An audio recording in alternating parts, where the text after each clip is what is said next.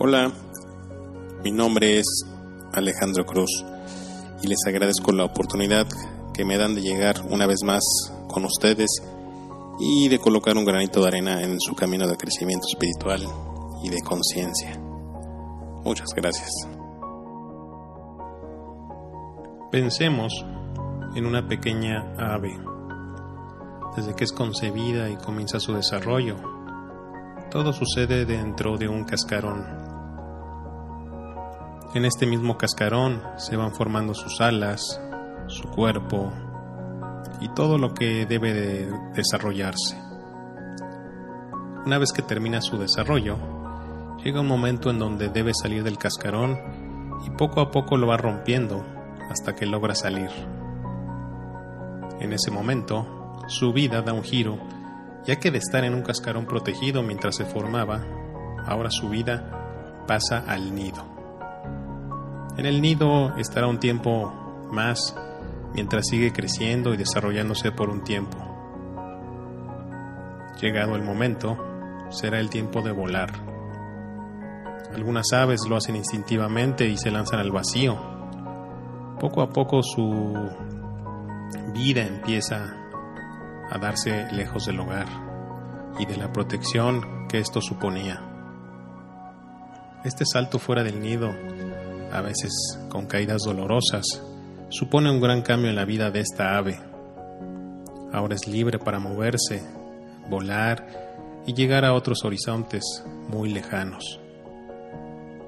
Dependiendo de la especie del ave y de la estación, algunas aves posteriormente migran miles y miles de kilómetros para buscar mejores condiciones de vida y alimento. De la misma forma, así llega a ser la vida espiritual de algunas personas. No todas rompen el cascarón, no todas saltan del nido para aprender a volar y algunas nunca logran volar. Crecemos en un sistema que nos impone y condiciona a pensar de una forma. A veces o nunca se cuestionan estas ideas e ideologías. ¿Es lo mejor para mí? ¿Es la mejor manera en la cual pueden hacerse las cosas? ¿Hay otros caminos para hacer mejor las cosas para mí y para los demás? Así todo es un proceso que se va dando paulatinamente, poco a poco.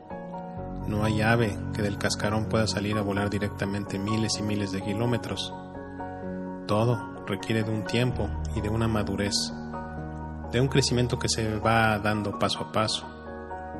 ¿Y qué se requiere para que la persona de pasar del cascarón pueda volar, espiritualmente hablando? Básicamente de intención, deseo, voluntad y ganas de hacer las cosas.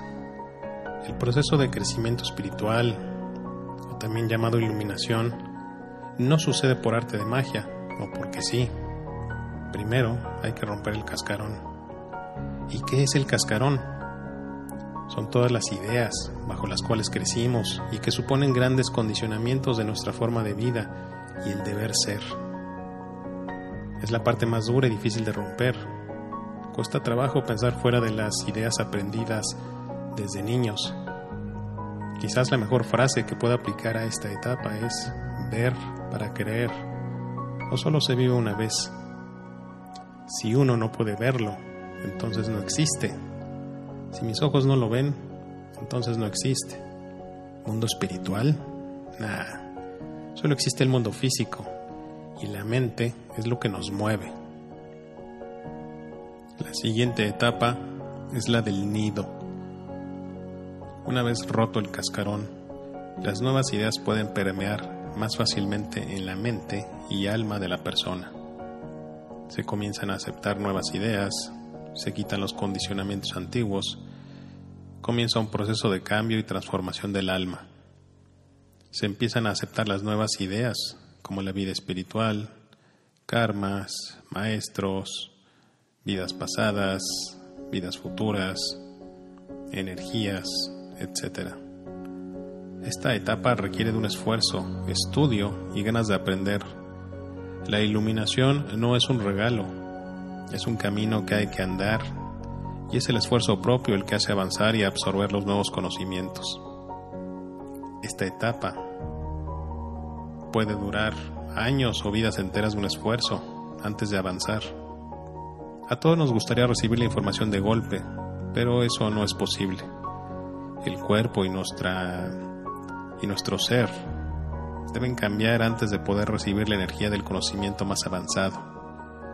Por eso el proceso es paulatino y es también un proceso de maduración.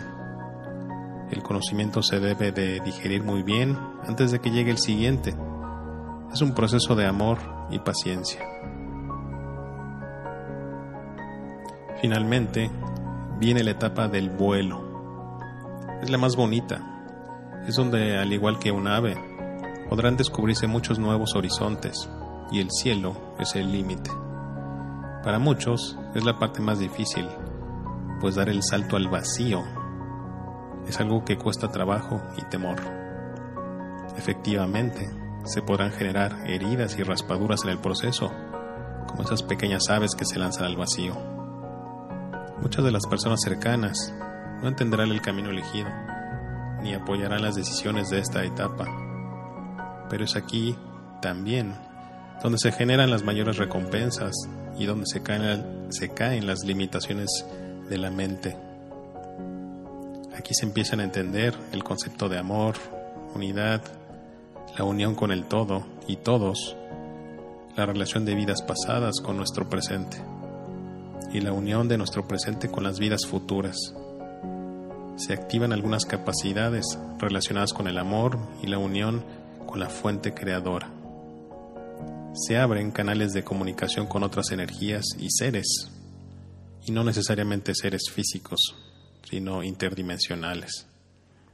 En esta etapa los avances pueden, pueden ser saltos cuánticos. La información fluye de una forma abundante y acelerada hacia esta alma, hacia esta mente ya abiertas.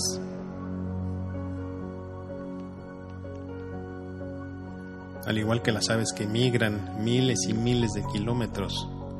Así será la vida y vidas posteriores de los que se encuentran en esta etapa. Viajarán y viajarán esparciendo la palabra y conocimiento a otras culturas y seres. El vuelo puede llegar incluso a otros planetas y dimensiones. El cuerpo físico deja de ser una limitante para hacer llegar el, conocimiento a otras latitudes. ¿Y tú? Hasta dónde quieres volar. Me encantaría recibir sus dudas, preguntas, comentarios sobre estas participaciones semanales y les recuerdo que en la página de Facebook de Espiritualidad de Bolsillo pueden encontrar más información, escritos sobre diversos temas y también en mi página www.espiritualidaddebolsillo.com. Les agradezco una vez más estar aquí y les mando un abrazo y un saludo de luz. Namaste.